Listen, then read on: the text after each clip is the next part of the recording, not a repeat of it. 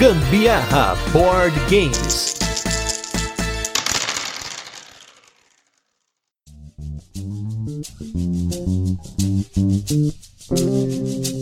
Fala galera, beleza? Aqui é Gustavo Lopes, Gambiarra Board Games, hoje com mais um turno de comentários. Esse programa no qual a gente fala sobre assuntos relacionados aos jogos de tabuleiro que não entram em nossos episódios semanais. E hoje a gente veio aqui para trazer conhecimento, trazer informação, trazer definição para sua vida que tá perdido nesses jogos de carteado. O que, que é carteado? O que, que é jogo de cartas, card game? O que, que é gestão de mão? O que, que é vaza? O que, que é climb? O que, que é shedding? E esses monte de nomes e termos que aparecem nesses jogos de cartas que a gente tanto gosta, mas que a gente vai definir hoje aqui para você entender a diferença entre eles e até se você gosta de um tipo ou outro específico, para você conseguir ter um direcionamento melhor aí da sua coleção, do seu acervo de jogos. E para isso eu trouxe dois mestres nesse assunto, os maiores mestres do Brasil, os quiçá do mundo. Estão aqui do meu lado esquerdo, ele que volta mais uma vez aí, que tava sempre me cobrando que não participava, mas agora tá batendo carteira de vez em quando aqui. Ele que é o cientista lúdico que vem trazer essa área lúdica da vida, né? Toda essa ciência dos jogos de tabuleiro. Estou com ele aqui, Fel Barros. Tudo bem, Fel? Queria só começar diminuindo um pouco a expectativa aí da galera, porque mestre do mundo, o caralho, é uma coisa agressiva. Como eu já falei, sou o maior colecionador de carteado do Brasil, até que alguém mostre uma coleção maior do que a minha. Então, esse título eu aceito. E do meu lado direito está ele que também volta aqui para trazer conhecimento. Ele que veio aqui num dos episódios mais aclamados que a gente fez aqui. Foi um episódio sobre classificação de jogos. A gente tentou definir para vocês também o que, que é euro, o que, que é Ameri, o que, que é estratégico, o que, que é temático. E aí fica aí o conhecimento para você que tá aí começando, por exemplo, no hobby, que aprender um pouquinho, já fica o jabá de um nosso episódio aí, né? Mas ele que é da Geeks and Orcs, que tá trazendo jogos excelentes aqui, inclusive. Diga-se de passagem, esse final de semana eu joguei o Corta de novo e que jogo maneiro. Estou com ele aqui, Renato Simões. Tudo bem, Renato? Fala, Gustavo. Fala, Fel. Segunda vez minha aqui no Gambiarra. Agora estou pior acompanhado, né? Antes estava na companhia de Butileiro do Gustavo, agora estou na companhia do Gustavo, o mesmo Gustavo, mas agora um pouco pior com o nosso cientista aí participando também. Um grande downgrade, né? Grande downgrade. É um problema grave aí que concordo, a concordo. falta de consistência na qualidade dos convidados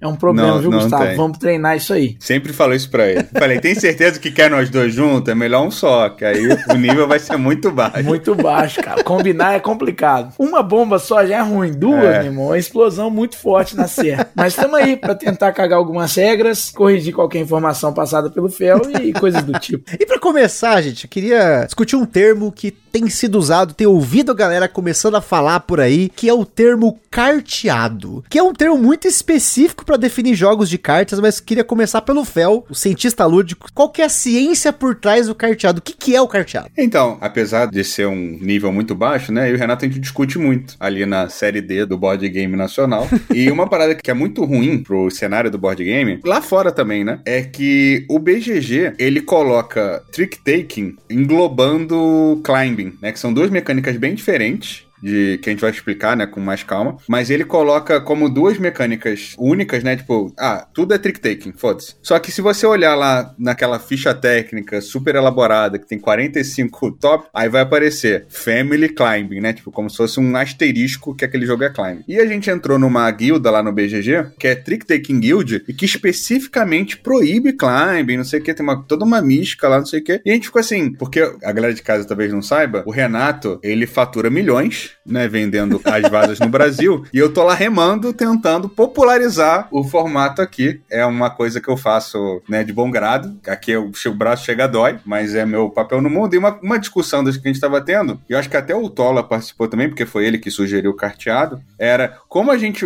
pega um nome que abarque os tipos de jogos tradicionais, né, que são esses jogos que a gente joga, tipo, buraco, sueca, truco, a própria escova, né, que, é, que a gente viu que é lá do- uma- um jogo típico do sul, E os que a gente gosta aqui, né? O Corta, o Homem Batata, o Encantados, o Dobro. Esses jogos que a raiz dele, né? A base dele são esses jogos clássicos. São esses. Por exemplo, a Vaza é de 1400 e, e Vovó Bolinha, né? Então são jogos muito antigos e que, obviamente, continuam se modernizando, né? Mas a gente chegou nesse termo, né? O Tola chegou e a gente apropriou, que é o carteado, que é essa família de jogos que abarca o trick taking, né? Que é a Vaza, o climbing, que é tipo uma escalada, né? Que é uma tradução meio assim. E aí acho que a gente não, não traduziu ainda, que é o Rume, mas veio o Rume Cube aqui, né? Acho que, que tá bom. O Shedding, né? Que dificilmente aparece sozinho, né? Normalmente ele é, tá junto com outra mecânica. E o Fishing, que já vou fazer aqui o jabá, porque eu sou o remador oficial da Geeks Enox. em breve teremos Pescado Novo. Olha aí. Um belo jogo da Geeks Enox, que será o primeiro Fishing publicado oficialmente no Brasil. E aí, Renato, vamos dar um exemplos rápidos, que o, o, agora o Fel deu bons exemplos aí de jogos que são carteados. Para você que tá ouvindo aí, carteado ele tem essa base nesses jogos clássicos de cartas, né? Especialmente jogos que jogam com baralho, mas não necessariamente o baralho que você está acostumado, de 52 cartas, porque existem diferentes baralhos ao redor do mundo, né? Até eu vou entrar depois para comentar um pouquinho disso, mas pensando nisso, exemplos então que a galera fala que é carteado e que vocês não consideram carteado. Que eu já ouvi, como eu falei, até a gente tava conversando um pouquinho antes aqui da gravação, que eu tenho ouvido o termo carteado, por exemplo, para descrever jogos de cartas que são abstratos e que parecem algo do tipo,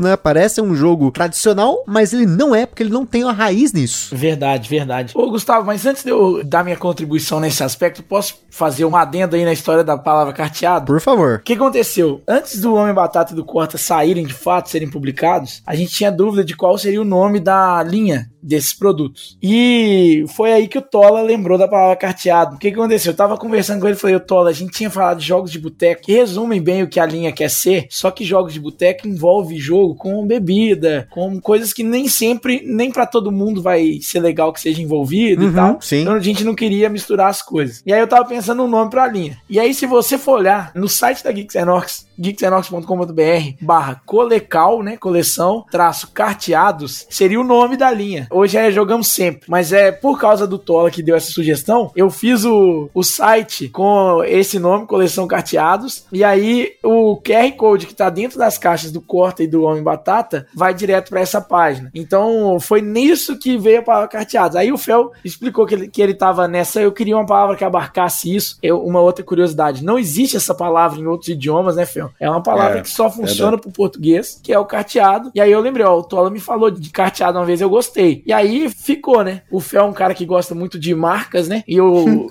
entro na, na onda. Não sei se vocês sabem, mas o Fel tem uma holding inteira com vários empreendimentos que ele já tem nomes. Tudo registrado, né? Do Fel Eletro ao, ao China Fel, né? Aí tem também o Fel Imóveis, tem tudo lá, né, Fel? Felbnb, que agora você pode ficar aqui em casa de graça. Eu queria só lembrar que a Hold não ganha um real, tá? Mas existe. Ela não ganha Existe, real, mas ela ela existe. existe. Ela existe, tem, tem nome pra tudo, mas não, não tem dinheiro. Aí nós chegamos nessa do carteado por co- por conta disso. Aí foi. Acho que foi um- uma descoberta, porque aliviou muito e, pô, carteado não é exatamente uma palavra desconhecida, né? Muita gente vai, vamos jogar um carteado. Sim, Isso sim. já resume muito. E aí, essa palavra carteado, eu acho que dá pra entender bem o que, que a gente quer dizer. O carteado, ele vem do- das estruturas clássicas dos jogos de baralho, mesmo que sejam, é, não sejam baralhos convencionais, eles vêm da estrutura clássica de jogos de baralho, mecânicas que a gente sente que a gente poderia ver num truco, num buraco, numa tranca, nesse tipo de jogo. Dito isso, Pegging 6 é um exemplo de jogo que o pessoal às vezes chama de carteado, mas não tá muito nessa do carteado. Ele é um jogo de cartas, ele tem uma gestão de mão ali. Eu nem sei qual é a mecânica principal do Pegging 6, o que, que eles consideram, mas é uma gestão de mão que você tá tentando acertar o timing das cartas que você tá colocando pra ordem te beneficiar de alguma forma. Então, assim, não é carteado, não é uma estrutura clássica de jogo de carta de baralho. Então, é meio que isso. Acho que o Pegging 6 é um bom exemplo. Outro, talvez, que seja um bom exemplo disso é o Cariba, que é um jogo de cartas, mas que ele tem uma estrutura diferente. Ele tem uma coisa de, de coleção ali, de como fazer coleção, que você joga. Existem áreas do jogo, né, que você vai colocar ali na hora. Sim, sim. É diferente, é um pouco mais novo, mais moderno. O carteado tem as estruturas clássicas. E aí você tem jogos modernos usando essas estruturas clássicas. E vários foram citados, dois deles a Geeks Enox lançou, que são o Homem Batata e o, e o Corta. E essa coleção do Jogamos Sempre, ela vai se basear muito em carteados. Não é só isso, mas ela vai ter muito disso. O próximo que o Fel fez aí já deu a remada já de hoje, o Pescado Novo, que ele é baseado na escoba, escoba de 15, que muita gente conhece e tal, ou escopa, ou escova, o pessoal chama em vários lugares, chama de nomes diferentes, que é um jogo desses clássicos de carta, muito jogado no sul do Brasil, e que a gente aqui na, na DevTower a gente viciou um tempo, né, em jogar escobinha, que é um jogo que se joga em duplas, o que é muito muito legal. Não necessariamente se joga em duplas, mas pode se jogar em duplas. Jogar em dupla cria narrativas, histórias que são muito legais. Então a gente viciou nesse negócio. Como a, a dupla 100%, que não ganhou 100% das vezes. Ganhamos só 7. E essa história do 7x1, né, Fel? Foi muito boa. O Escobinha, pra quem não sabe da onde vem o pescado novo, ficou em oitavo lugar, se eu não me engano, no meu top 10 do ano passado. Eu acho que ele e o Lobisomem foi os jogos que a gente mais jogou na. É que na temporada do Renato não foi o Lobisomem, né? Porque a Dev Tower tem temporadas, né? Pra quem não sabe. É um prédio aqui no, em São Paulo que a gente morou junto. No prédio, né? Não no mesmo apartamento. E na temporada que o Renato participou, eu acho que o Scoba ficou ali entre os três, quatro jogos mais jogados, com certeza. E é um exemplo de phishing, né? É uma das cinco. Que aqui a gente tá cagando regra, né? Sim. Os cinco pilares do carteado. Olha o aí. phishing talvez seja o, o que tem menos exemplos, né? E acho que todos os outros você tem muitos jogos e muitos exemplos pra explicar. O phishing talvez seja o menos. Mas não, não, não por isso pior, né? Só não é tão popular, tão difundido quanto os outros. É, o phishing, ele, é, ele tem uma estrutura que torna ser mais difícil ter essa variedade toda de jogos, que é, você tem coisas na mesa, cartas na mesa, e você tem que jogar cartas da sua mão, uma carta da sua mão para pescar coisas da mesa, para buscar tirar coisas que vão te dar ponto de alguma forma da mesa, pescar cartas dali. A escoba de 15, você tem que jogar uma carta que some 15. Se você somar 15, você pega todas as cartas daquela sua soma. Então, por exemplo, na mesa tem um 7, um 5 e um 10. É um 10, isso aí não poderia ter. Mas um 7, um 9 e um 10. Isso, é ótimo. Assim, realmente. Você pode jogar, eu poderia jogar um 8, que eu juntaria o 7 e faria 15. Aí eu pegaria o 7 e o 8 que eu joguei. Ou eu poderia jogar um 6 e pescar o 9. Ou um 5 e pescar o 10. Então você pesca as coisas ali da mesa que somam 15. Essa estrutura ela é muito enxuta e é muito. para você variar ela, e eu fiz esse exercício bastante na época do pescado novo. para você variar essa estrutura, você precisaria de muitos efeitos. Tinha que dar uma complicada. Então eu achei melhor para apresentar o phishing essa coisa do número, porque é uma soma, é muito acessível, né? E aí a gente trouxe basicamente o pescado é um phishing simples da escoba, mas com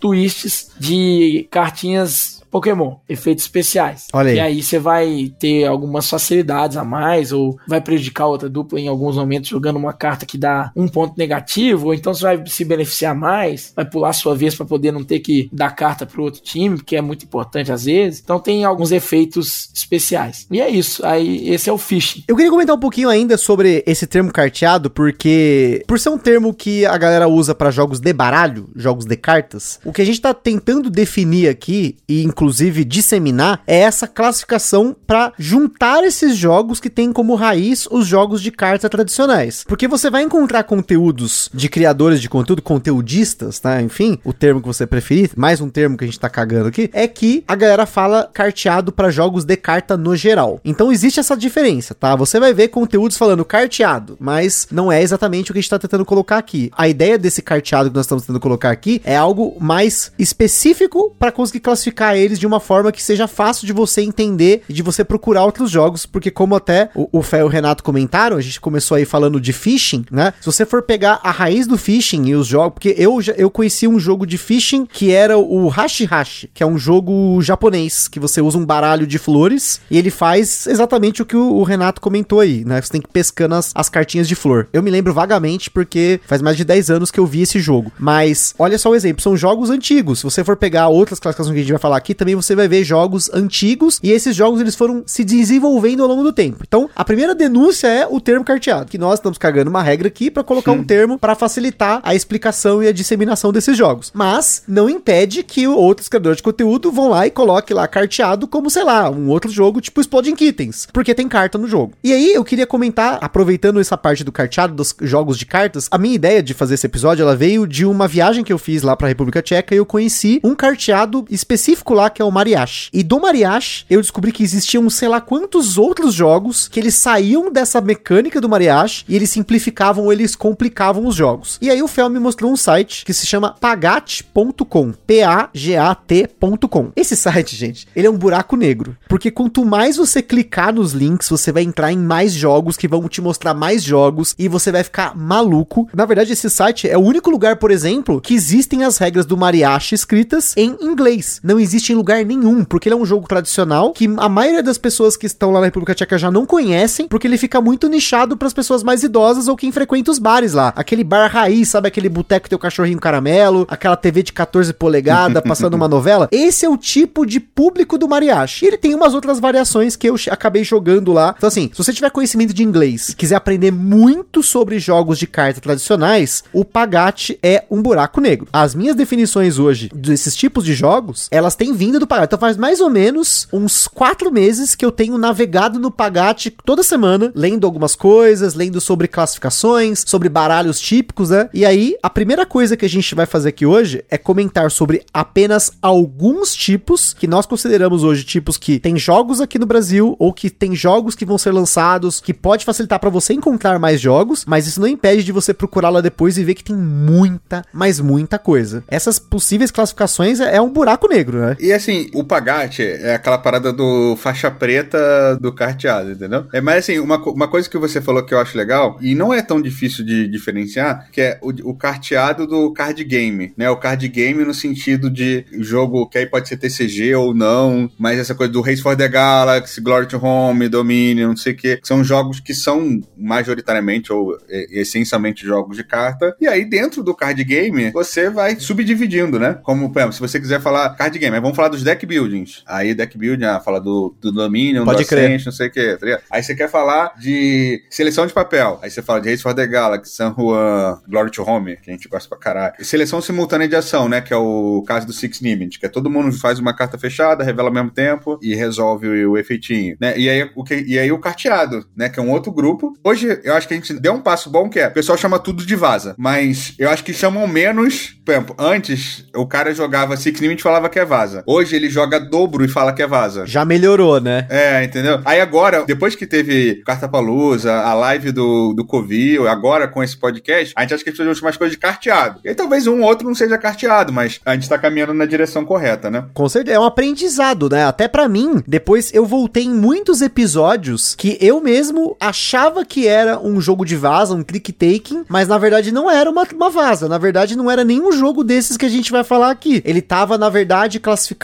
de uma forma diferente. Porque, falando um pouquinho rapidamente dessas classificações, o próprio Pagate, ele comenta como é difícil classificar os jogos de uma única forma. Porque os jogos, eles podem ser classificados da forma como você mecanicamente joga. Então aí você tem classificações mecânicas. Dentro de classificações mecânicas, você tem uma, vai, uma subcategoria, que é a forma como você mecanicamente faz isso. A forma como você joga cartas, como você troca cartas, como você compara cartas da sua mão, como você faz layouts de cartas na mesa. E aí, de uma outra forma, você pode classificar por objetivo. Se você quer capturar cartas, se você quer acumular, se você quer se livrar de cartas, combinar e assim por diante. Ou, como eu falei no começo, a parte dos baralhos. Você tem os diferentes tipos de baralhos, né? Por exemplo, o Mariachi que eu comentei, ele é jogado com um baralho específico lá, que são 32 cartas, que, se eu não me engano, é o baralho alemão, baralho germânico, né? E aí, dentro desse baralho germânico, já tem mais de uma variação do próprio baralho. Eu tô falando não só do jogo, eu tô falando das cartas, né? Esses que eu falei agora, que é o Hanafuda, né? Que se eu não me engano, é esse o nome, que é o baralho de flores, é um outro baralho. Aí você tem um baralho chinês, tem, enfim, gente. Se a gente for falar só disso no geral, você já vai ficar maluco aqui, né?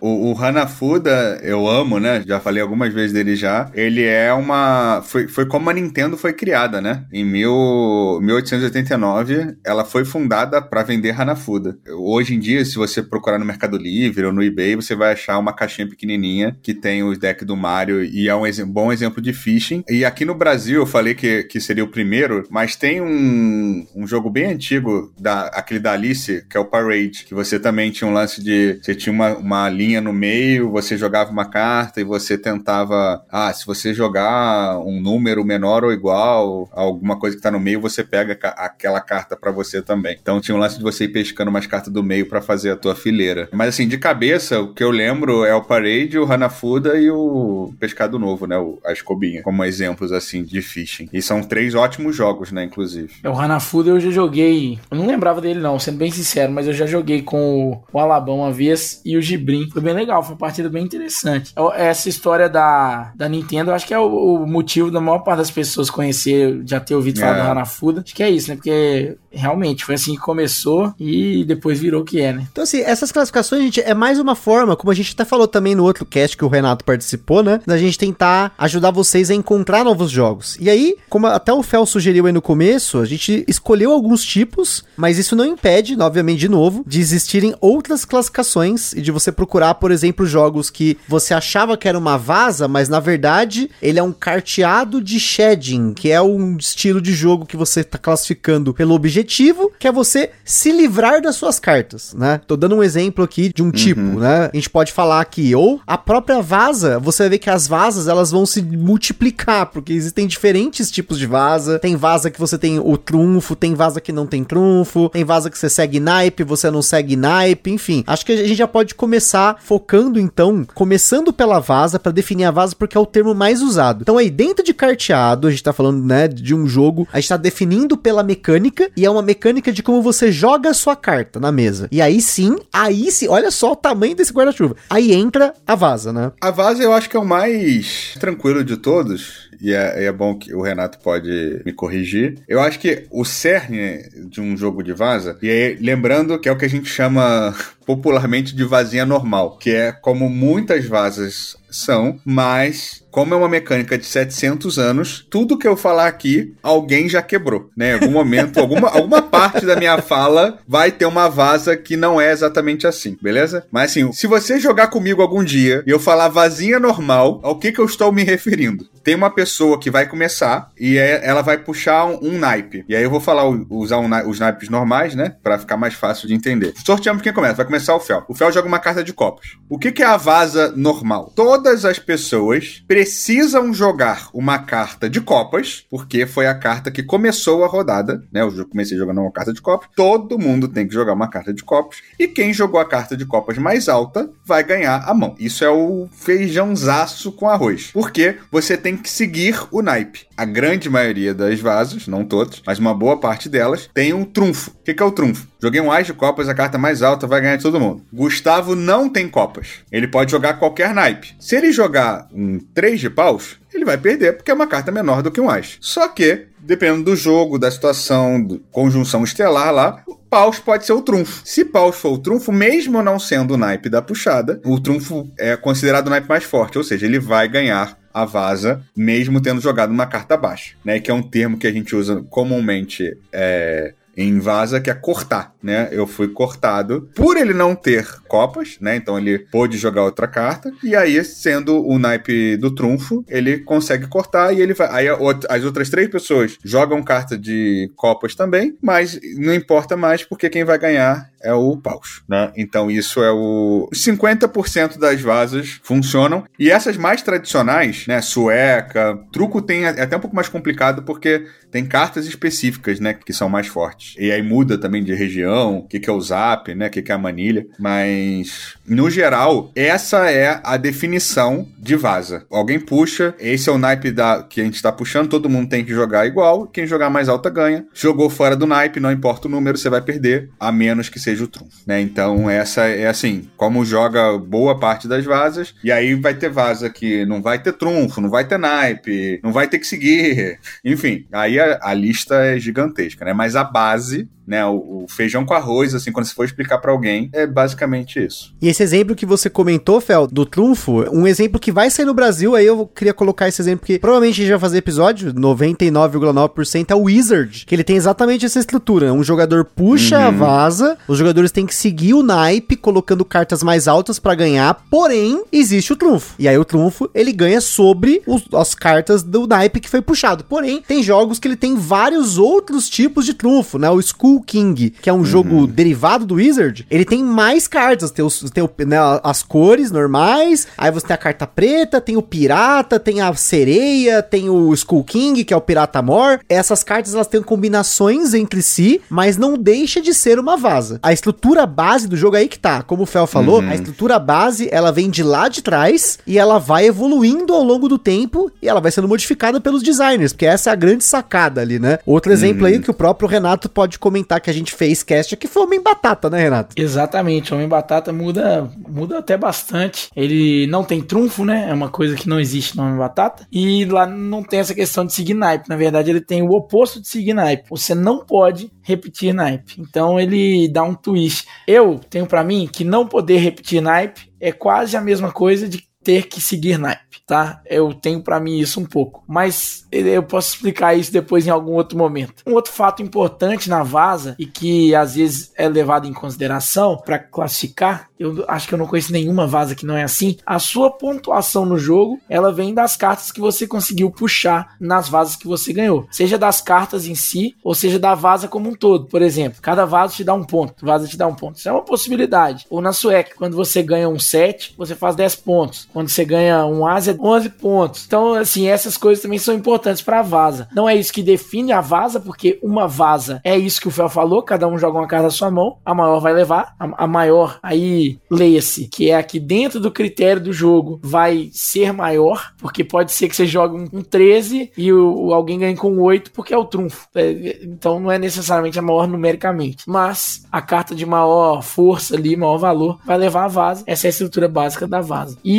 existem muitos twists mesmo, como o Fel disse, mas a vazinha normal é tem trunfo, tem que dar follow suit, né? O seguir naipe. E é isso. Essa é a estrutura básica da, da vazinha. Aliás, até um jogo que é vaza, que é muito popular no Brasil, e que eu acho que às vezes é um. Infelizmente ele é uma vaza, é o truco. Porque o truco, eu acho que o Fel não tem a cultura do truco, né? Na, no Rio tem muitos lugares que é mais sueco, que é o jogo da mesa de bar. Uhum. Eu não sei você, Gustavo, você tem a cultura do truco? Nossa, aqui em São Paulo, truco é. Eu joguei é. muito truco no colégio, mas eu não gostava muito. Assim, eu vou ser sincero. É, eu também não gosto de truco. Mas, mas não por causa da mecânica do jogo, mas é a forma pessoas. como as pessoas é, gritam é, e jogam e tacam a carta na sua cara. Eu também sou exatamente assim, mas aí o que eu acho que atrapalha um pouco de chamar truco de vaza, e ele é uma vaza, não tá errado chamar ele de vaza, é que quem joga truco e já viu partidas de truco, você vê que a magia do jogo não tá na estrutura mecânica dele, tá no blefe, tá na falação, tá na gritaria. Eu lembro muito do aniversário do meu irmão que meu pai meteu a mão no peito de um, de um adolescente, falou assim: truco magrelo, e subiu na cadeira. Meu pai, com seus 40 e tantos anos, e um adolescente de 16, 17 anos, amigo do meu irmão. Então, assim, tem momentos muito engraçados, mas é não é pela vaza em si, é pelas outras coisas. E aí as pessoas acabam que às vezes torcem o nariz pra vaza porque o truco é, um, é o exemplo mais popular de vaza no Brasil. Mas eu não gosto de truco e eu amo jogar jogos de vaza de forma geral. Eu acho que vale fazer essa ressalva. Truco é vaza, mas você não desgosta ou gosta do truco por causa da vaza. Sim, sim. Eu queria fazer uma menção rosa porque a gente vai entrar já no desse jogo, que é o Scout, né? Mas antes de falar do Scout, eu vejo a galera que tá se matando aí. É, você que tá ouvindo esse cast aí, se não faça essa maluquice de entrar na Ludopedia, nesses leilões do Scout, porque o negócio tá meio emocionado. A galera tá meio emocionada, né? Na, na Graças a Deus, porque o meu foi numa dessas. Olha aí. Eu me arrependo de não ter trazido uma caixa de scouts né, da, da, minha viagem. Mas no lugar do scout, eu trouxe um jogo para mim. Pro amigo meu, eu trouxe o scout. para mim, eu trouxe um jogo que me surpreendeu que ele é uma vaza. Mas ele é uma variante da vaza, que é a última vaza. É o grupo de que você só pode ganhar, ou no caso, perder, que é o caso desse jogo, a última vaza. Que é um jogo que é uma variação do Cucumber, que é o Gurka, ou Ogorek, ou Kurko, que é um jogo da, da, dessa galera né, dos países nórdicos, no qual o seu objetivo é não ganhar o último truque. É só isso. No caso do jogo que eu trouxe, que é o Five Cucumber, né? O Funf Gurken, é um jogo do Friedman Freeze, que por sinal foi um jogo que eu paguei 30 reais. O Tom Vessel jogou no lixo no vídeo dele, na resenha. Eu tava assistindo na loja, eu vi ele jogando no lixo e falei, não, eu vou comprar. E é um dos jogos mais jogados aí em comparação ao Scout. A gente vai jogar toda vez que a gente vai jogar aqui em casa. Agora vamos jogar o Scout? Aí eles ficam assim, hum, vamos jogar o Pepino. Aí joga o jogo Pepino, que é o, esse Cucumber. Mas veja só, é um jogo que ele é uma variação de uma variação de um jogo. E aí ele evoluiu para ser com pouquíssima diferença ali. E tem até uma outra coisa que o Renato falou, né, da questão de você não gostar, às vezes, de certas vasas, é que, pelo menos essas vasas, o próprio Gurka, o Sedma, que é uma vaza lá da República Tcheca, que ela é jogada com baralho, nesse é, baralho germânico, né? Ele, muita gente usa esses jogos para apostar dinheiro. E a nossa, aqui a gente não tá falando para você fazer isso, viu? Já fica aí que, senão, o que que acontece? A Receita descobre, ah, essas vasas aí é jogo de azar. Aí a gente toma no toba, né, aqui nos jogos tabuleiro. Então, não aposte dinheiro jogando esses jogos. É verdade. Mas agora, depois dessa maluquice toda, eu falei do Scout. Queria agora que vocês definissem pra galera o Climbing, que é o escalada, e por que que ele é diferente da vaza, apesar de que ele tem números e às vezes ele parece porque na vaza você quer jogar uma maior carta, geralmente. O climbing, ele é diferente da vaza e ele muitas vezes se confunde com a vaza, igual o Fel falou, né? Que muitas vezes eles chamam o dobro de vaza o dobro é um climbing, a escalada. Ele é basicamente o seguinte: você só pode jogar um jogo da sua mão se o jogo que você vai jogar da sua mão, ou o jogo ou a carta, for maior do que o que tá na mesa.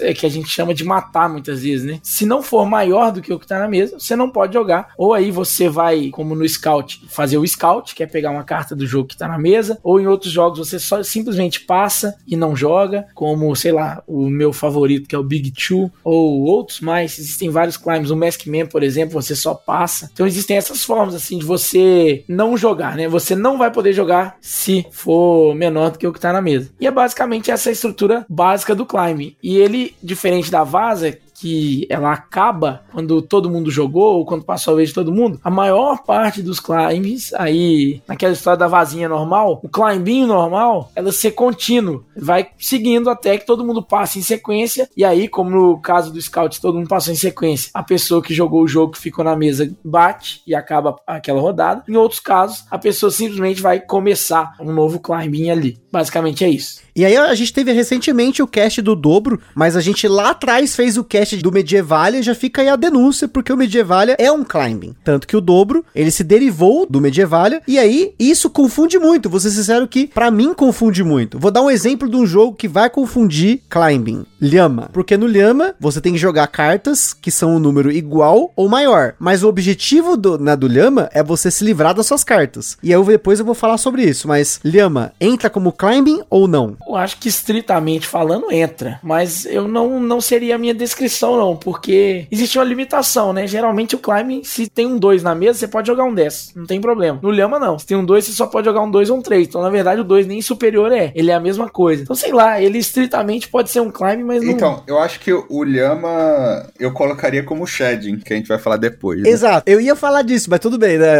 Essa é a pergunta, inclusive, é por isso, por conta disso. Eu sempre falo uma, um negócio assim, quando é visivelmente a mecânica, eu acho que é mais fácil da galera pegar, entendeu? Então, tipo, o dobro, né? Você joga qualquer carta maior do que, que tá na mesa. Ou igual. Igual maior do que tá na mesa, tá liberado. O lance do Lhama é você quer zerar tua mão, né? O Lhama é ou você vai passar, né? Porque você vai largar o jogo, ou você vai bater, né? Você vai ficar sem carta na mão. Tem muitos climbings que também envolvem bater, né? Então você vai ver muitos parzinhos de climbing e shedding, né? Que é o shedding, que a gente vai explicar com mais detalhe, é, é você quer ficar sem carta na mão. Mas eu acho que o Lhama é um bom exemplo, assim, acho que seria meu, meu estandarte ali do shedding, seria o Lhama, né? Que é tipo você zerar, zerar tua mão. Mas são mecânicas que se confundem um pouco, porque muitos jogos de climbing envolvem bater, né? Comento isso porque lá no BGG o Lhama está classificado como climbing. E eu me é. lembro que na época que eu fiz o episódio do Lhama, ele não estava classificado como climbing, ele estava classificado como vaza. Então já foi uma pequena evolução, né?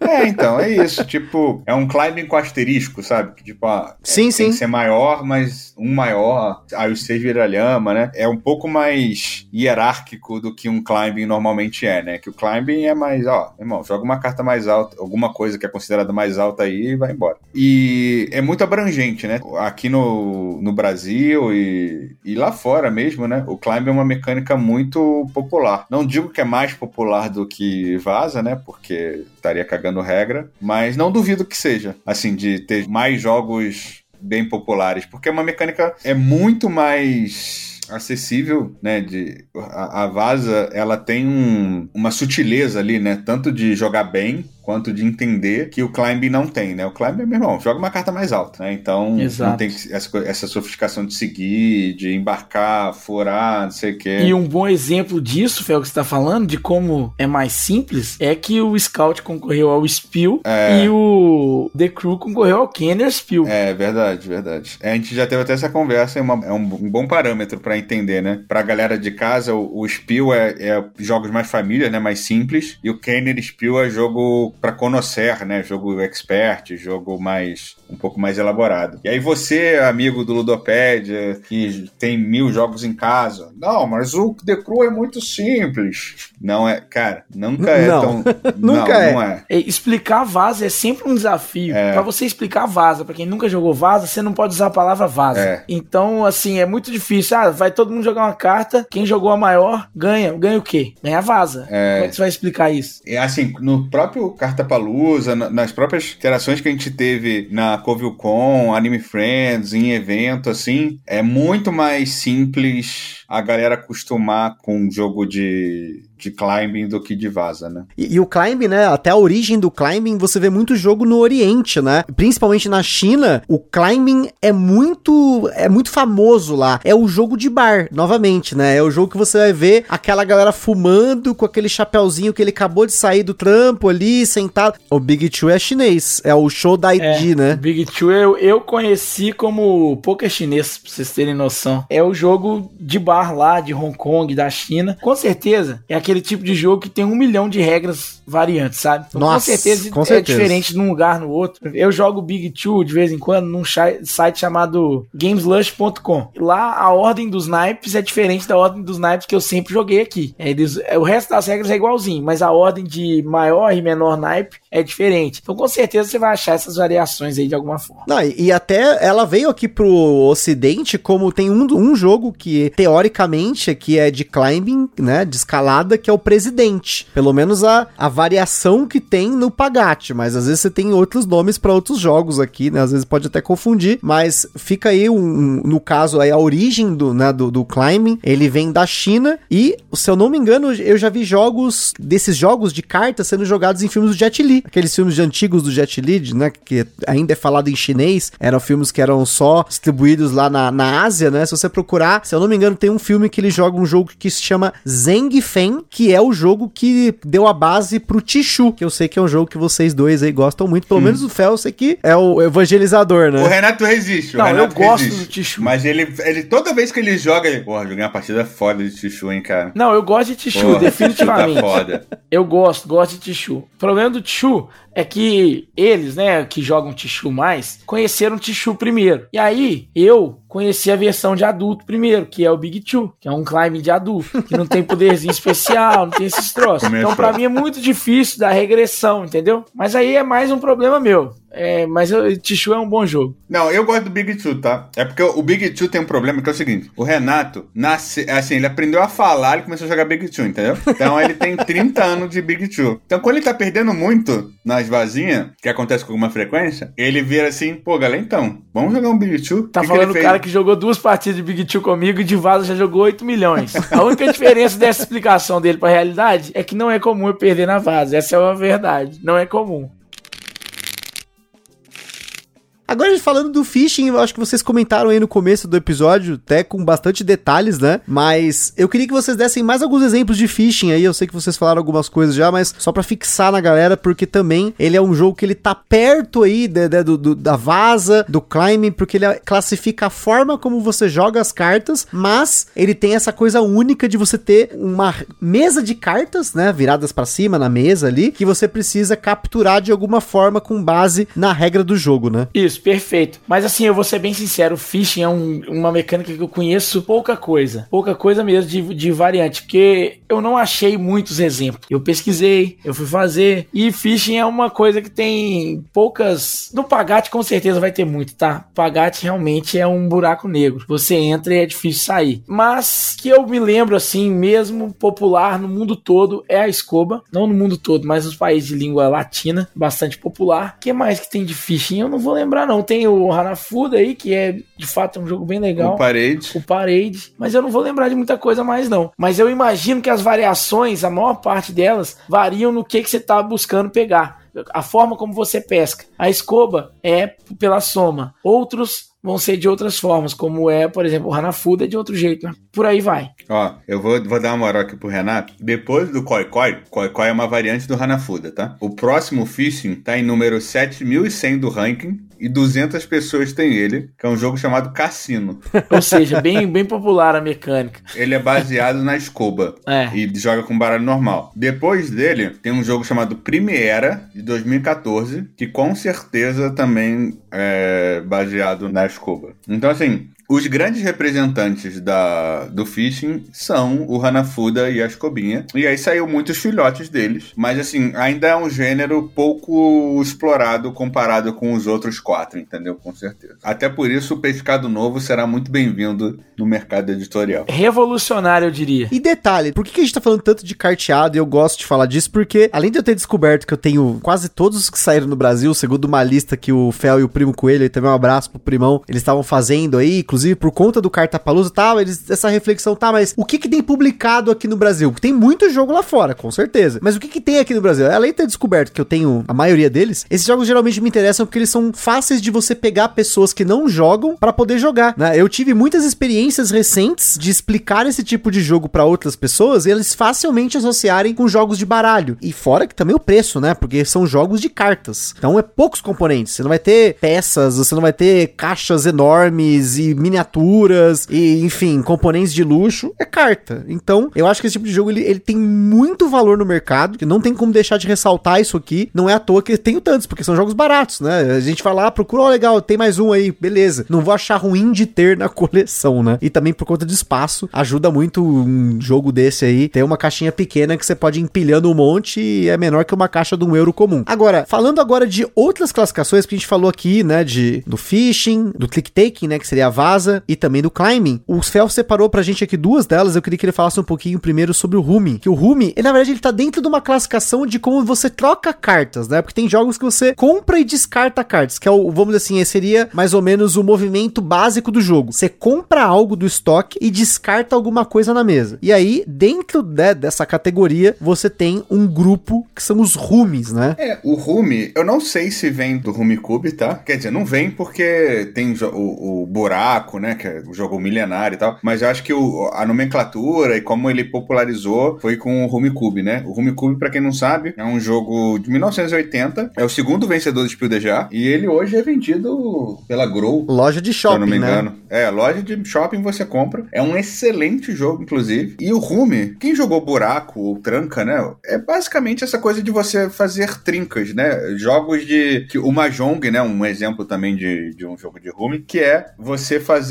cartas sequenciais, normalmente do mesmo naipe. Então, por exemplo, ah, você baixar um 3, 4, 5 de copas é um rume, né? Que é uma sequência de três cartas, que é o mínimo para você conseguir baixar um jogo. Depois, o rume também ficou conhecido por fazer, daí que veio o set collection, né? Mas essa coisa da trinca, né? Então, por exemplo, você tem três noves. Ah, então você baixa os, os três noves. Em geral, rumes também são shadings, né? Porque eles também têm essa coisa de você se bater, você se livrar de todas as suas cartas, que inclusive é como você ganha no Home Cube. Mas a, a essência dele é essa: é você fazer é, jogos sequenciados, né? E aí a sequência depende do jogo. Mas em geral, né? E por isso que é, é o, rumizinho normal. O rumizinho normal é um. Pensa num baralho normal, né? É de dois ás, que é valete, dama, rei, né? O valete, dama, rei, ás, né? A, a ordem de cima. E você tem que baixar pelo menos três cartas, né? Então você jogar um 9, 10 valete, um 7, 8, 9, 4, 5, 6. Ou três cartas repetidas. E aí alguns jogos extrapolam essa coisa do naipe usando cores ou raças, que é o caso do Encantados, né? Que é um jogo que já é vendido aqui há muito tempo.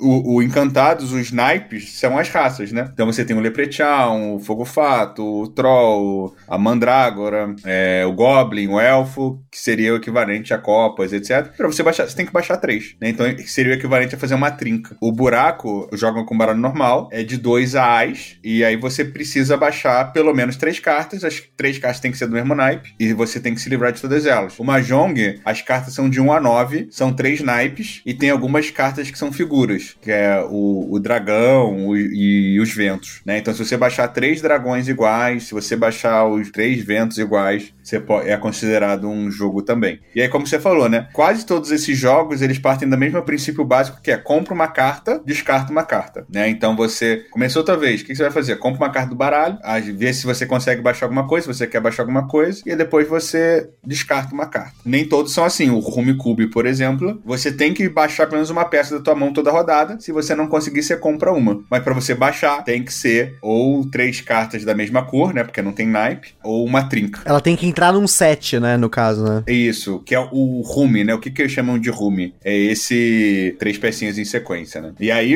aí vai embora, né? As variações são inúmeras e aí, por, o Encantados, por exemplo, a variação é que os naipes eles têm poderes especiais, né? O Rumicube, a variação dele é na pontuação, que quando você bate, a sua pontuação é quanto sobrou na mão dos outros jogadores, né? Então, é bem diferente, né? Cada um tem seu... O, o buraco, você tem que fazer pelo menos sete cartas em sequência para fazer uma canastra. E aí, com uma canastra, você vai fazer ponto. E aí tem a tranca, que é uma variante do buraco, que dificulta de você pegar carta do descarte mas você tem o 3, que dá ponto se você faz uma canastra. Enfim, tem uma série que você pode olhar no BGG, nunca veio pro Brasil, mas chama Mystery Rummy, que é uma porrada de jogo. O primeiro, se eu não me engano, é do Jack Stripador, é, mas tem um monte de Mystery Rummy e que segue essa mesma premissa que eu tô falando. É um que a gente jogou recentemente que foi muito. Que é, não é, não, ah, nunca lançou no Brasil. Eu acho que o Renato tava na mesa também. Foi o White Earp, que é um rumizinho um pouco mais elaborado. É uns cowboys tem uma premiação lá para quem faz um jogo específico primeiro e tal, é bem legal. E, e, o próprio Rumi, se você, novamente, usando aí como referência o Pagate, você vai descobrir que dentro da classificação dos Rumis tem oito diferentes classificações de Rumi, incluindo aí o, o Rumi básico, mas aí se você for pegar o grupo canasta, que é onde tá, entra aí canasta, que a gente fala canastra, né, mas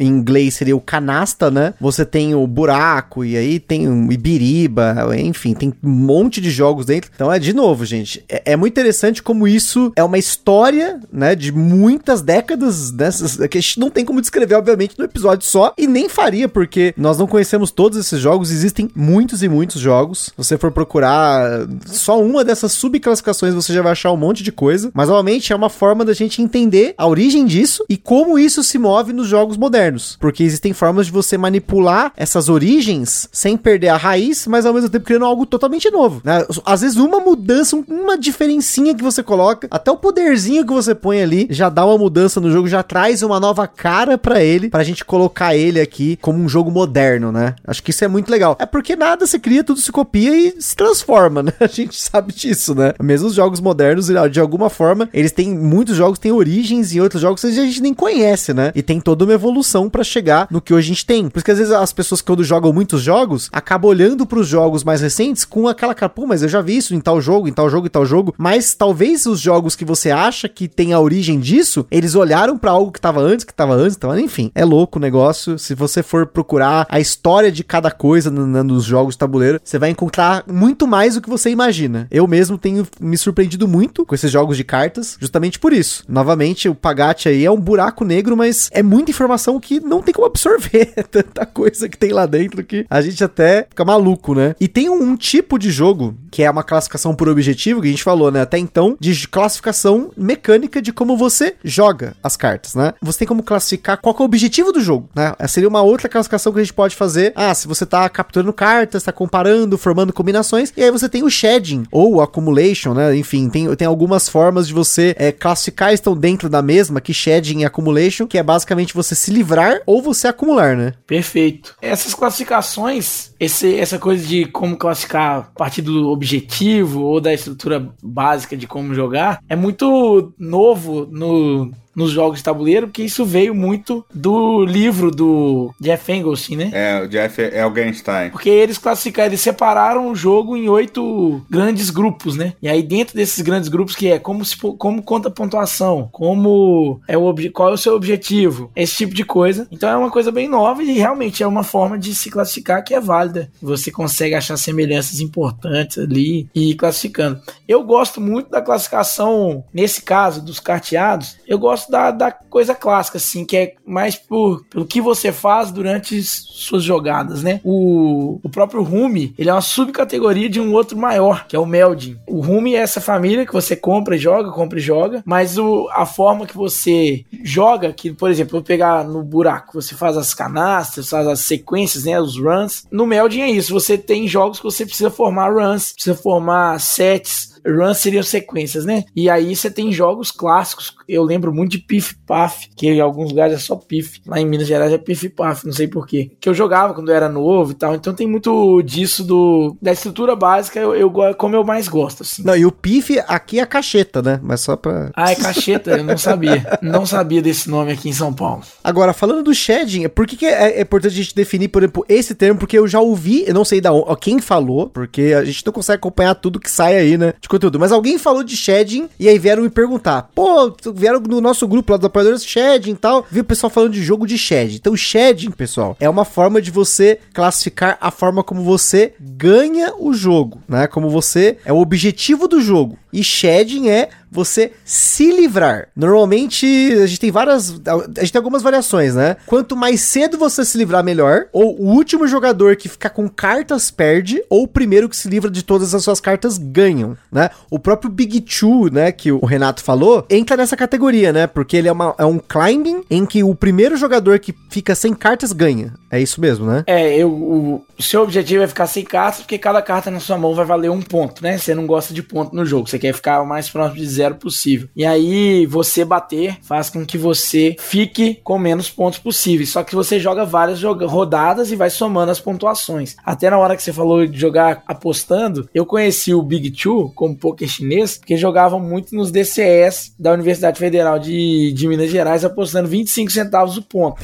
Isso você tinha que colocar na, na mesa ali, né, na, no pote, e aí o vencedor da partida levava o pote inteiro. Considerando que o perdedor fazia 50 pontos, então só o perdedor aí vai colocar mais de 10 reais no pote. Vai ser tipo uns 12 reais, eu acho, né? Acho que é 12,50 que o, o perdedor vai colocar. Então, aí o pessoal jogava valendo grana, o Big Two. E é isso, ele é um shedding. Outro que é shedding, que talvez seja aí que você, que é a pessoa que te perguntou, ouviu o termo, o Gustavo. Talvez não, né? Mas talvez sim. É no review do Mask Man eu falo sobre shedding. Ah, olha aí. Ele ó. é um jogo de climbing e de shedding. Então ele tem a história de você só poder jogar da sua mão se você matar o jogo que tá na mesa e o seu objetivo é bater. Primeiro a bater, leva ponto dois pontos. Segundo a bater, leva um ponto. O último leva menos um. Aí se você está jogando em três, em três jogadores, os três vão ganhar pontuação. Mas em quatro, por exemplo, o terceiro faz zero pontos. Ele não leva nem negativo nem positivo. Então por aí vai, é um jogo muito bom por sinal. Mas aí eu falei shedding nesse review. Então fica aí conhecimento para vocês aí. Então vocês vão ver muitos jogos que pode ser que ele não, assim, a gente não tenha classificado ele mecanicamente dentro de alguma dessas classificações de carteado, mas ele pode ter shedding como parte do objetivo dele, não impede, né? não é porque, ah, mas ele tem que estar tá combinado com alguma das que a gente falou, não. Novamente, é, é, isso aqui é importante eu reforçar, não vou falar que a gente tá cagando regra. É que existem muitas formas de você classificar a forma que você ganha o jogo. E aí, nesse caso, especificamente do Shed, você vai ver mais jogos em que você quer se livrar de cartas, você não quer ficar com maior monte, enfim, vai ter N formas aí da gente definir essas classificações. E eu queria que vocês comentassem aí, o primeiro Fel, depois o Renato, se tem alguma outra classificação que vocês queiram mencionar aqui de jogos de carteado que poderiam entrar aqui que a gente pode comentar e depois por fim a gente dá exemplos aqui no mercado nacional de jogos que são carteados. Então tá aqui o selo carteado aprovado para você que quer colecionar ou jogar carteados e os jogos que parecem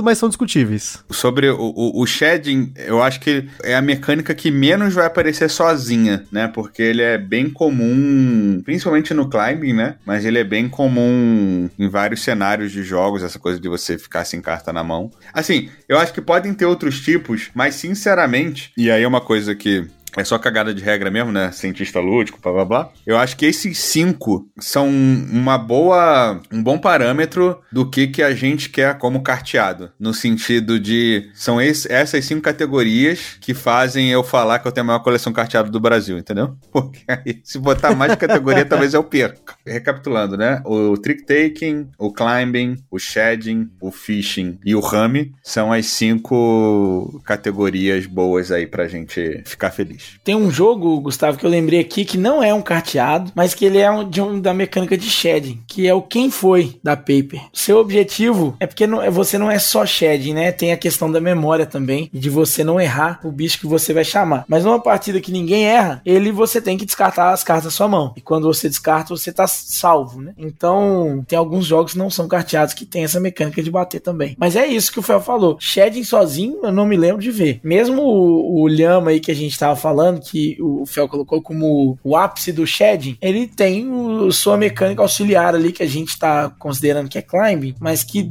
é um climbing com asterisco, como disse o Fel. Shedding você não vai ver muito sozinho, quer dizer, eu acho que não tem nem como ver sozinho, só se for um jogo de tempo real que seu objetivo é descartar rápido. Você só pode descartar verdade, um por um. né? Verdade. É, porque eu não, eu não vejo muito isso, como ela ser sozinha. Então, é isso. É, uma, é um nome, assim, até complexo para ser um jogo de bater, né? Basicamente é isso. Mas como bater pode gerar algumas confusões, não sei se em todos os lugares usa esse termo. O termo técnico, entre aspas, é o shedding. Então, isso é o shedding. Eu queria fazer uma menção honrosa ao Uno, que eu já ouvi Uno como vaza, mas o Uno ele entra numa classificação que a gente não falou aqui, que são os matching games, que são jogos em que você precisa jogar cartas para ela ser combinada com uma carta que tá na mesa. Geralmente a carta que você joga, ela tem que se combinar de alguma forma com a carta que já foi jogada na rodada anterior. Ou ela vai ser do mesmo naipe, ou ela vai ser de um, vamos dizer assim, uma carta maior. Então no caso do Uno, você vai ter a carta que é o número, você vai ter a cor, porém você tem as cartas especiais. E o objetivo, no caso, normalmente desses matching games, é você se livrar de todas essas cartas, que é um shedding. Então fica aí o conhecimento pra você. Uno não é vaza.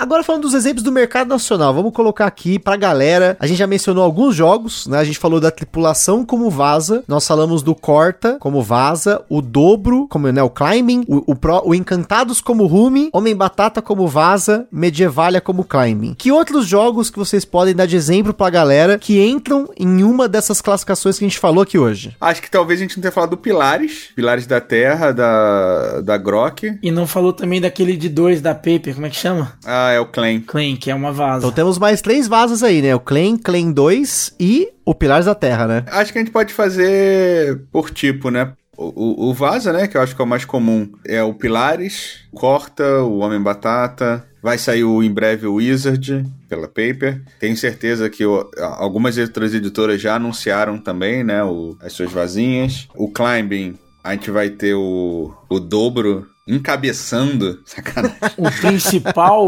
modelo do, o do grande estilo. jogo de, de climb da categoria, mas o assim, jogo que define a categoria. ó, mas de, de climb, né, que eu acho que não saiu ainda, mas eu já tô cagando regra aqui que eu tenho que co- ficar cobrando cela, que é o Abluxen, né, que é o Linko, que é da Amigo, que é um, um climbing barra shedding maneiro também. O Lhama, né, um bom exemplo de, de shedding. O Pescado Novo, né, que vai ser o, o nosso representante aí do fishing no Brasil. O Rume tem o Rume Cube, né, que a gente falou aqui, o Encantados. Tem mais coisa. Tem o Tichu aí, que é um climbing que foi anunciado aí recentemente pela Fanbox, né? o maior de todos os tempos. O Great Dalmut, que é um jogo do Richard Garfield, também é um climbing. Teve uma versão da, da Wizard, né, de Dungeons and Dragons. Por que, que a Galápagos não trouxe esse ainda? Fica o questionamento. Então, o Grande Dalmut, ele é o cu ou o presidente. Ah, é o é o mesmo presidente. jogo, basicamente. Então, assim, você vai. Muita gente já conhece o jogo mecanicamente, já jogou, porque ele é idêntico ao, ao cu, o presidente, não sei como é que você chama aí no seu, na sua localidade. Em Minas eu conheço só como cu, que é um nome nada científico, ou presidente. A gente esqueceu do Tripulação, galera. A gente falou dele brevemente no Kenner Spiel, né, quando a gente Isso. tá falando do Kenner Spiel, mas o Tripulação saiu pela Devir. Aí eu queria fazer algumas menções que pelo menos a gente tava tentando juntar, vamos lá. Aí vocês vão discutir o que que é, o que que não é.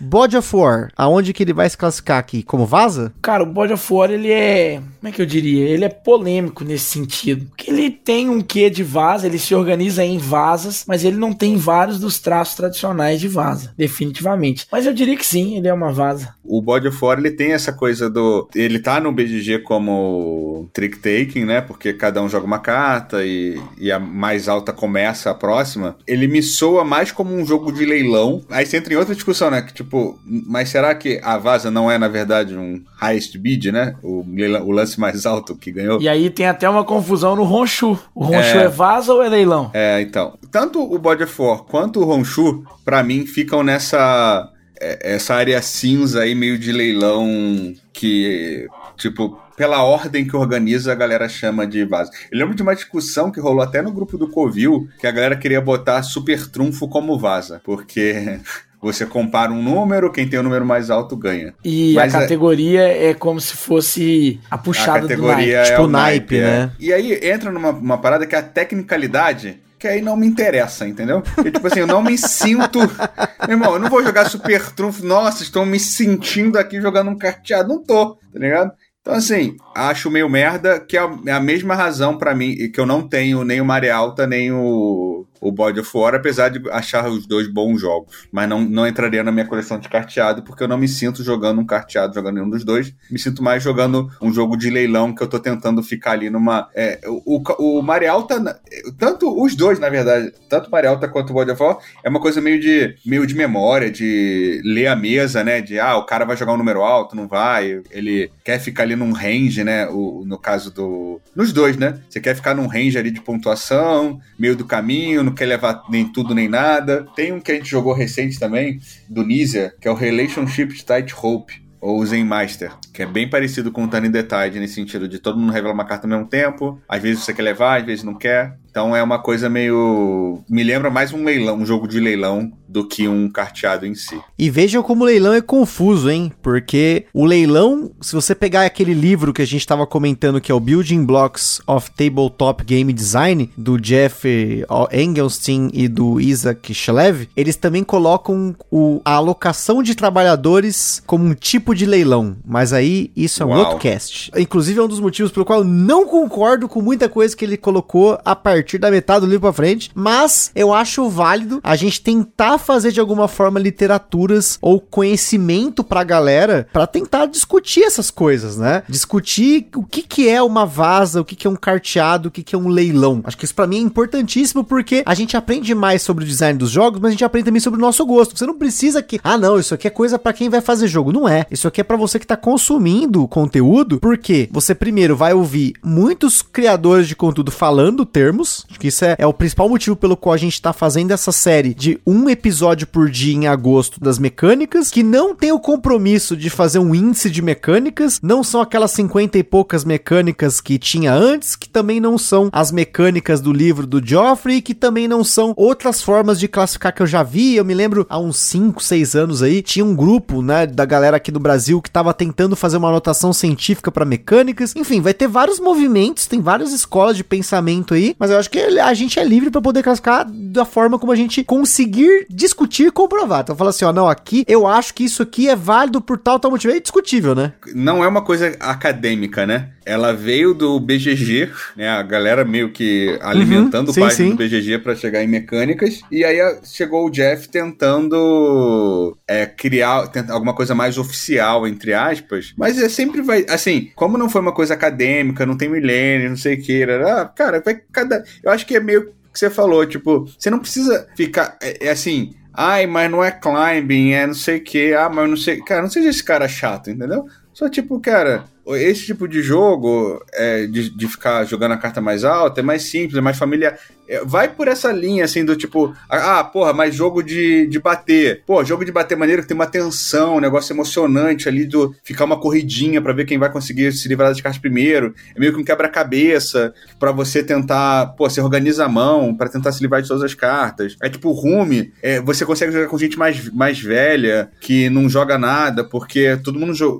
é, galera velha adora buraco e tranca, então todo mundo conhece, você consegue explicar mais fácil, entendeu? Assim, você vai jogar um Shedding, porra, o Uno, já jogou Uno? Pô, é igual Uno, ficar sem carta na mão. Então, assim, acho que você ter uma, uma dimensão geral da coisa vai te ajudar a recomendar, a ver, tipo, ah, isso eu acho maneiro, isso eu não acho tão maneiro, né? Então, acho que isso vai ser mais importante do que você cagar a regra de um tipo ou de outro, né? Não, e tem um outro aqui, só dos exemplos, a gente esquece de falar, mas tem um tal de sapotagem aqui que foi reimplementado. é puta, caralho. Ele tem um nada, nome né? diferente aqui, Pote de Vinho. Meu Que Deus, isso? que vergonha. Como é que eu não falei do Pot Devan? Mas o, sapo- o, o Pot Devan, né, que inclusive a gente tem que ficar enchendo o saco da Grok pra ver se eles reprintam, que eu acho que iria bem. Tá difícil, viu? Consegui uma cópia essa semana passada É, aí, ele, complexo. ele- felizmente ele esgotou, mas é um, modéstia à parte, um belo trabalho do Arne Marçano, que eu pude colaborar. Pra botar o nome na caixa. E assim, só pra falar também, uma das melhores vasas, e não só por mim, tá? Meio que da galera que joga é Copas, Copas fora. Você não sabe jogar ainda, cara, é muito fácil de achar regra, em qualquer Wikipedia da vida você encontra.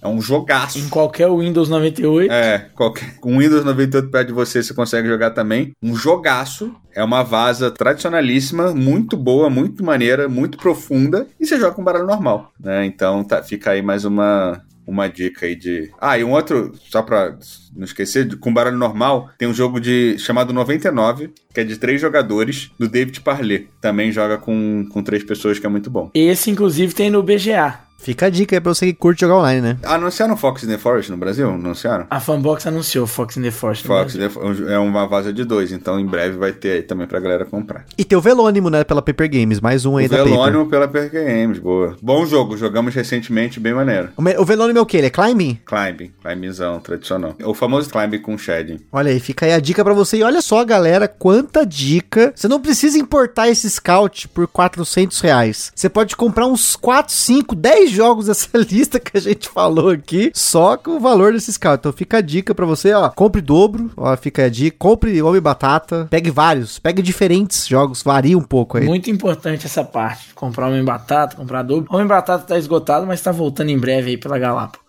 E o Corta também. Corta é maneiro, mas o Corta não joga em dois. Aí eu tenho mais dificuldade de jogar. O Homem Batata, eu garanti algumas cópias. Meu irmão, inclusive, levou. E olha só que louco, né? Lá na, na, na Europa, né? O Homem Batata, ele tá esgotado, né? O Potato Man. E meu irmão, ele tá andando com essa porra desse jogo pra tudo quanto é lugar. A caixinha dele já tá começando a amassar já, né? Porque eu dei de presente pra ele. Nossa, gostou pra caramba do jogo. E como é um jogo portátil, ele leva né, na, na pochete lá, aquela bolsinha que ele, uma bolsinha que ele tem. Mas ele leva, né, pra tudo quanto é lugar. E ele viu um cara, um cara viu o jogo e falou: Caramba, esse jogo tá esgotado há muito tempo. Onde que você conseguiu me arranjar essa cópia? Não sei o que eu dou. Não sei qual é. Aí Ele falou: Não, calma, calma, amigo, calma, amigo. Isso aqui é lá no Brasil, né? Putz, o cara já ficou maluco. Ele mandou no BGG uma mensagem perguntando como comprava a cópia brasileira do Homem Batata. Olha aí. Existe um segredo, não é segredo, mas 38% da tiragem do Homem Batata foi vendida pra fora do Brasil. É, o pessoal endoidou mesmo, assim, Japão, Canadá,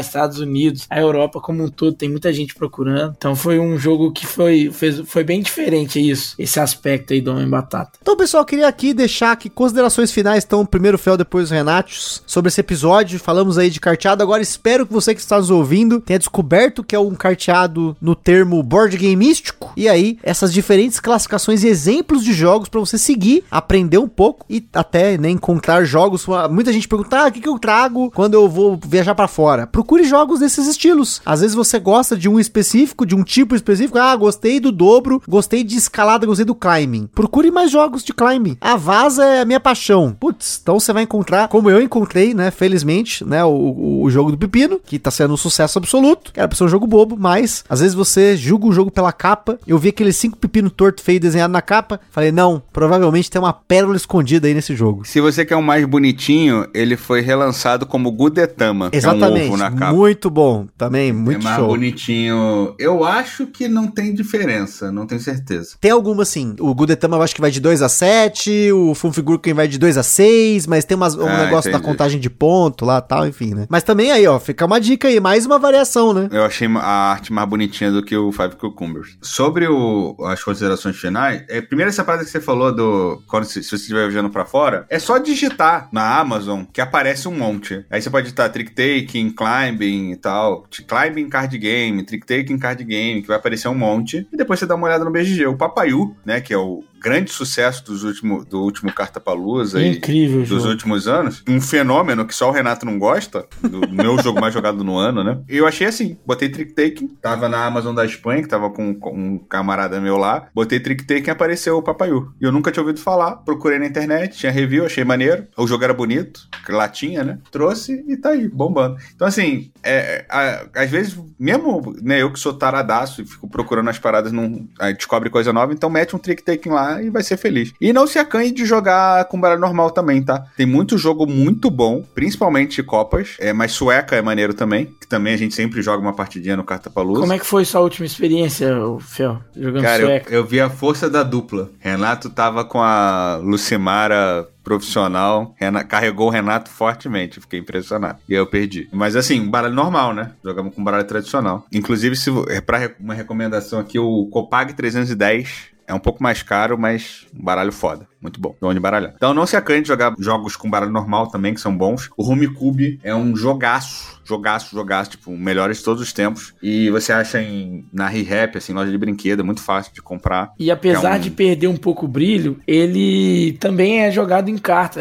Aí eu conhecia como Mesh Mesh, né? Eu não sei se é, É assim verdade, no Brasil verdade. O Mesh, o, o, o Mesh Mesh é, uma, é o Home Cube. É que assim, como eu sou um cara fútil, eu curto muito a experiência tátil das pecinhas do Home Cube. Mas nesse caso eu não acho né, nem que é só futilidade, não. Ela, no jogo, ela fica melhor a experiência mesmo, É, porque é. você manuseia mais facilmente. Na hora de desorganizar e reorganizar Verdade. os jogos, isso muda tudo. E tem uma bandejinha, é legal, você bate a bandejinha na mesa quando você fica sem pecinha, é legal pra caramba. Então, recomendo muito o Home Cube também. Aí os, os, os nossos, né, o- os da Geeks, os meus, que não são meus, né, mas enfim, é, os que eu, que eu assinei, é, obviamente a gente vai recomendar, né, porque a gente não vai lançar jogo, botar nosso nome em jogo ruim. E, cara, jogue carteado, não precisa chamar de, não importa o nome, mas joga. Você tem um parente que não tá habituado a jogar, um amigo que não tá habituado a jogar, a chance de você começar com carteado e dar certo é muito maior do que com agrícola, Real. imperial, Porto Rico, etc. E agradecer ao Gambiarra também por dar espaço pra gente continuar remando aqui, né? Eu remo, o Renato fica rico, né? Que era o meu lema. Depois de Fel convida e Renato explica. Tem Fel rema e Renato fica rico. Mas assim, é um grande prazer. E as próprias editoras aí, né? Que estão enrolando. Podiam aí tá. O que, que a gente podia já ter no Brasil? Podia ter Frank Zu, podia ter Stilchen, podia ter Steven Seagal, podia ter é, Diamonds, Papaiu. Papaiu, Skull King. A lista é enorme, né? O, o Gang of Four, que é um jogo que eu gosto também. O Dwarf King podia voltar. O Texas Showdown, por que não veio? Absurdo. Ah, lembrei de um outro que tem. Você encontra na. Se bem que tava caro pra caramba, né, Renato? O Hulk da Hasbro é, foi 70 conto, Não, 80 foi conto. baratinho, foi baratinho. Foi? Foi, foi tipo 20 reais. Então, Hulk da Hasbro. Chama aposta. Ah, o jogo da aposta, né? Jogo da aposta, isso. Voodoo Prince, né, que voltou como Marshmallow Test. Enfim, são muitos jogos, muitas opções. Quando a Paper trouxer a Wizard e o Velônimo, comprem, que vai estimular o Sela a trazer mais do gênero. E é isso, carteadinho for life. Perfeitamente. Eu queria agradecer o convite. Foi um prazer estar aqui novamente. Espero na próxima e pedir música, já que vai ser a terceira. Um forte abraço para todo mundo. Joguem jogos de cartas, carteados, não só jogos de carta. E gostaria de agradecer o nosso querido Isaquias Queiroz dos Board Games, o grande remador Fel Barros, que tá aí sempre botando dinheiro no meu bolso, né, pelo visto. Então, muito obrigado. E joguem, divirtam-se. Realmente é a melhor forma, acho que é uma das melhores formas de trazer a cultura de jogar. Quando eu digo a cultura de jogar, é o seguinte: reservar um espaço do seu dia ou do- da sua semana para jogar alguma coisa. Eu acho que o carteado é uma forma nada agressiva de fazer isso. Isso aí, pessoal. Queria agradecer novamente ao Fel e ao Renatius aí por esse conhecimento. Acho que é, é algo que vocês já estavam pedindo. A gente até demorou um pouco pra fazer o episódio, mas como a gente tem, a gente tá falando agora muito da, da questão das mecânicas e tentando popularizar alguns termos, explicar algumas coisas que às vezes a gente que tá falando muito sobre board game acaba deixando passar, não explicando ou às vezes até falando um pouco de forma genérica, pode ser que até errada. Então a gente tenta aqui cagar um pouquinho de regra, mas só um pouquinho, mas pra vocês aí agregarem conhecimento e acho que hoje a gente conseguiu aí com muitos exemplos, com todos do quase todos do mercado nacional, se não todos, e aí até exemplos de jogos que você pode jogar com esse baralho que tá encostado na sua casa, aquele baralho que você comprou pra pegar ficha de poker, aí isso é uma autodenúncia, porque eu fui comprar uma latinha que tinha umas fichas de poker pra jogar 18x, o meu 18x não chegou e aí fiquei com dois baralhos aqui, então eu tenho baralho pra jogar, espero poder utilizá-lo até pra jogar jogos que eu não conheço, mas que são jogos mais clássicos, eu acho que a gente perde um pouco por estar tão focado em consumir o que chega, o que tá de novo, novo e até muito, né, que até a, questão aí da, da denúncia aí da sensação tátil, né, de ter aquela superprodução, às vezes você tem aquele baralhinho que você tem mil jogos ali e por ter mil jogos você fica meio desconfiado. Putz, mas tem mil jogos aqui, será que tem alguma coisa boa? E tem, né? Fica aí alguns exemplos que a gente deixou aqui pra vocês também. E é isso aí. Espero que vocês joguem mais carteado, joguem vazas, joguem climbing, joguem o que tiver, conheçam um pouco e descubram o Pagate, mas com moderação, porque senão você vai acabar descobrindo que de um jogo se derivam mil. E aí desses mil você vai abrir mais um leque e aí você não vai ter tanto tempo na sua vida para poder testar todos esses jogos. Mas pelo menos descubra aí o quão rico, quanto agrega esses jogos de cartas, esses carteados clássicos. Então é isso aí, pessoal. Aquele forte abraço e até a próxima.